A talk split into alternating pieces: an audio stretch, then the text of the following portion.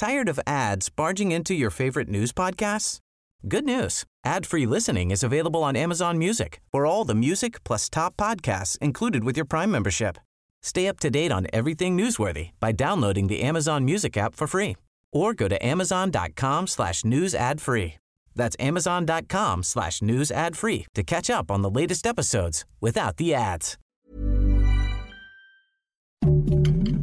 Heraldo Podcast, un lugar para tus oídos. Noticias del Heraldo de México.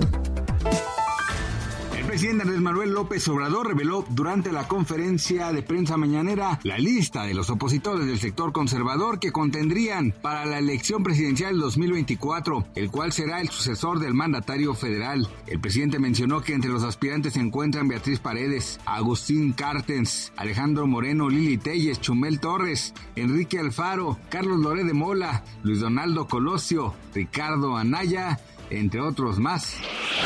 Ricardo Mejía Verdeja, subsecretario de Seguridad Pública de la Secretaría de Seguridad y Protección Ciudadana, informó sobre la detención de El Gafe, presunto líder del cártel de Jalisco Nueva Generación, por parte de la Secretaría de la Defensa Nacional, la Guardia Nacional, el Centro Nacional de Inteligencia y la Fiscalía General de la República. Carlos Augusto N., alias El Gafe, se le vincula con delitos como el homicidio y secuestro, así como la autoría de los hechos ocurridos el 2 de octubre en el centro comercial en Zapopan, derivado del cual perdió la vida una persona.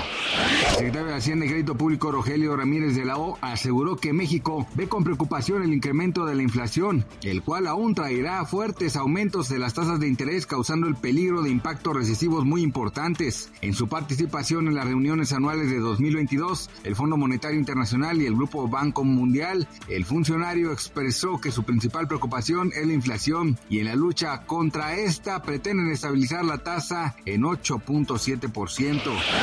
Familias enteras de desplazados por la guerra en Siria realizan todos los días transmisiones en vivo en la red social china TikTok para pedir a sus seguidores donativos para enfrentar sus gastos diarios. Según la BBC, los creadores de contenido pueden recaudar hasta mil dólares por hora, un poco más de 20 mil pesos mexicanos, aunque las familias reciben solamente cerca de 300 dólares, es decir, unos 6 mil pesos. De acuerdo con una investigación realizada por la British Broadcasting Corporation, la empresa china se queda con hasta el 70% de las ganancias. Gracias por escucharnos, les informó José Alberto García. Noticias del Heraldo de México. Tired of ads barging into your favorite news podcasts? Good news. Ad-free listening is available on Amazon Music for all the music plus top podcasts included with your Prime membership. Stay up to date on everything newsworthy by downloading the Amazon Music app for free or go to amazon.com slash news ad free. That's amazon.com slash news ad free to catch up on the latest episodes without the ads.